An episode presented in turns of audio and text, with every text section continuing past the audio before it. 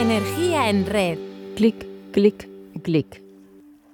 Hay cosas que suceden tan poco a poco que nos pasan desapercibidas, como el movimiento del Sol en el cielo.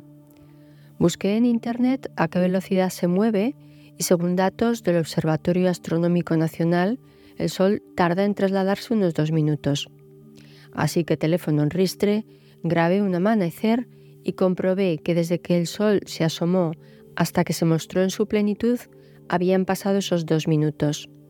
Si no hubiera tomado la referencia de la montaña por la que se asomaba, hubiera sido imposible comprobarlo por mí misma. Todo este asunto me hizo pensar en cómo se producen cambios tanto dentro como fuera de nosotros de los que no somos conscientes. Pero ¿cómo puede ser? Y es que las personas somos ciegas a muchas cosas y nos cuesta aceptarlo. Para que experimentes contigo, te animo a ver un vídeo en la red en el que podrás comprobar en primera persona cómo lo evidente nos pasa desapercibido. Los creadores de este experimento llamado el gorila invisible fueron Simos y Chabris, profesores de psicología de la Universidad de Harvard, que en 1999 subrayaron la importancia de la atención y conciencia de lo que de verdad ocurre a nuestro alrededor. Te cuento cómo lo hicieron. Se pidió a los participantes en el estudio que vieran un vídeo y contaran cuántos pases se producían entre los jugadores de baloncesto de un equipo que iba vestido de blanco. El vídeo se mueve a un ritmo moderado y llevar la cuenta de los pases es una tarea relativamente fácil. Lo que la mayoría de la gente no nota en medio de su recuento es que en medio de la prueba un hombre con un traje de gorila entra en la cancha y se sitúa en el centro antes de salir de la pantalla. El estudio descubrió que la mayoría de los sujetos no se dieron cuenta del gorila en absoluto. El estudio demostró que cuando se pide a las personas que atiendan a una tarea, se centran tanto en ese elemento que pueden pasar por alto otros detalles importantes. ¿Eres consciente de cuántas cosas evidentes nos pasan desapercibidas? Lo mismo nos ocurre en nuestro mundo interior y de modo inconsciente se van forjando miedos, inseguridades, complejos, en definitiva zonas erróneas. A veces es cierto que intuimos que algo no va bien, pero optamos por distraernos concentrándonos en cualquier otra cosa, una serie, salir de copas, hacer un viaje. Pero tarde o temprano tenemos que ver los gorilas que atraviesan nuestra vida y crecer para afrontarlos. Un niño crece gracias a que los adultos que los cuidan le dan de comer, le llevan al médico, le educan para sobrevivir en el mundo y le dan mucho cariño. Y esto durante muchos años. Diría que toda la vida de nuestros padres. Pero también debemos crecer emocional y espiritualmente. Vivimos en una sociedad en la que está de moda la psicología positiva Debemos ver siempre las cosas buenas, darnos mensajes de ánimo. Yo misma me digo ante las dificultades que me aportan una gran ocasión de crecimiento personal. Pero este pensamiento positivo no supone negar el dolor, el sufrimiento, la tristeza, la soledad, la vulnerabilidad, el cansancio que también sentimos a veces. No podemos ignorar nuestra fragilidad emocional aunque no la veamos. Escribir una autovaloración humilde y honesta puede resultar desalentador, pero nos permite reconocer estos fantasmas que van vagando por nuestro interior.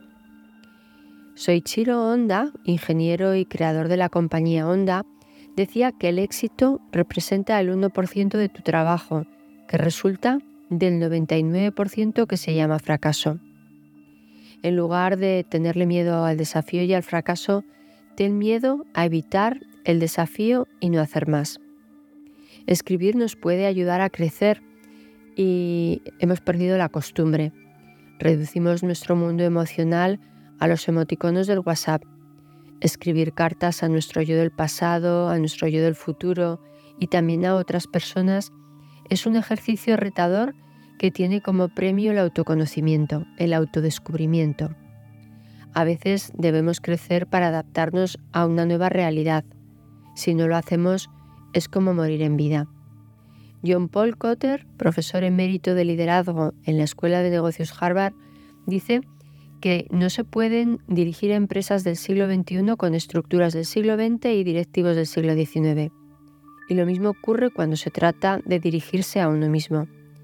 Y es que, como decía Peter Drucker, el mayor peligro en tiempos turbulentos no es la turbulencia, es actuar con la misma lógica que antes. La clave está en las decisiones, tanto las que tomamos como las que no tomamos. No tomar decisiones es como pretender que paren el mundo para bajarnos y no es una opción. Es cierto que las decisiones pueden ser erróneas. ¿Qué pasa en este caso? Nada malo, aprendemos. El mantra de Jeff Bezos, fundador de Amazon, a su gente es siempre el mismo. Estamos en el día primero. Siempre estamos en el primer día. Él siempre trata de recordar que debemos permanecer alerta y no caer en la autocomplacencia. Estar siempre en el primer día puede resultar difícil, pero nadie ha dicho que no se pueda pedir ayuda. Preguntar, escuchar, dejarse asesorar, fomentar el mentoring inverso y observar son herramientas a nuestro alcance. ¿Qué explica que haya actualmente tantos problemas de salud mental?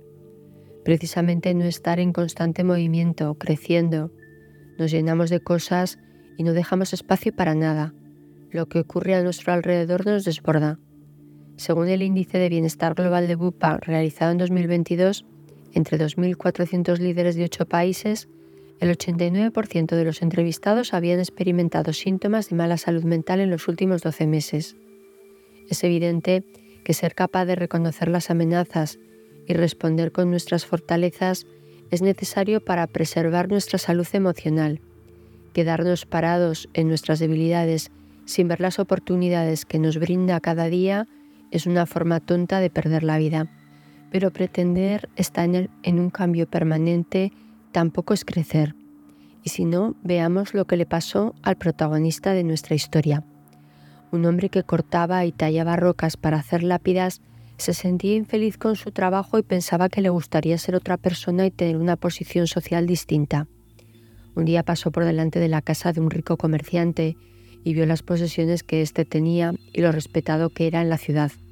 El tallador de piedra sintió envidia del comerciante y pensó que le gustaría ser exactamente como él, en lugar de tener que estar todo el día trabajando en la roca con el martillo y el cincel. Para gran sorpresa suya, el deseo le fue concedido se vio con más poder y lujos de los que jamás imaginó. Pero entonces vio a un importante funcionario del gobierno transportado por sus siervos y rodeado de gran cantidad de soldados. Todos se inclinaban ante él. Sin duda era el personaje más poderoso y respetado de todo el reino. El tallador de piedras, ahora comerciante, deseó ser como aquel alto funcionario, y de nuevo su deseo le fue concedido. Mientras tanto, el calor del sol le hacía sentirse incómodo y pesado, y mirando cómo brillaba a pleno cielo azul, pensó en lo poderoso que era el sol y quiso ser él. Dicho y hecho, se convirtió en sol. Pronto surgió una gran nube negra, pero poco a poco fue tapando al sol e impidiendo el paso de sus rayos. Qué poderosa era esa nube, pensó. Cómo me gustaría ser como ella. Rápidamente se convirtió en la nube, anulando los rayos del sol y dejando caer su lluvia sobre los pueblos y los campos. Pero luego vino un fuerte viento y comenzó a desplazar y a disipar la nube. Me gustaría ser tan poderoso como el viento, pensó, y automáticamente se convirtió en viento. Pero aunque el viento podía arrancar los árboles de raíz y destruir pueblos enteros, Nada podía contra una gran roca que había allí cerca. La roca se levantaba imponente, resistiendo inmóvil y tranquila la fuerza del viento. Qué potente era esa roca, pensó. ¿Cómo me gustaría ser tan poderoso como ella? Entonces se convirtió en la roca que resistía inamovible al viento más huracanado. Finalmente era feliz, pues disponía de la fuerza más poderosa existente sobre la tierra. Pero de pronto oyó un ruido. Clic, clic, clic. Un martillo golpeaba un cincel y éste arrancaba un trozo de roca tras otro. ¿Quién podría ser más poderoso que yo? pensó, y mirando hacia abajo, la poderosa roca vio al hombre que hacía lápidas. Gracias por estar ahí y poner tu energía en rezo.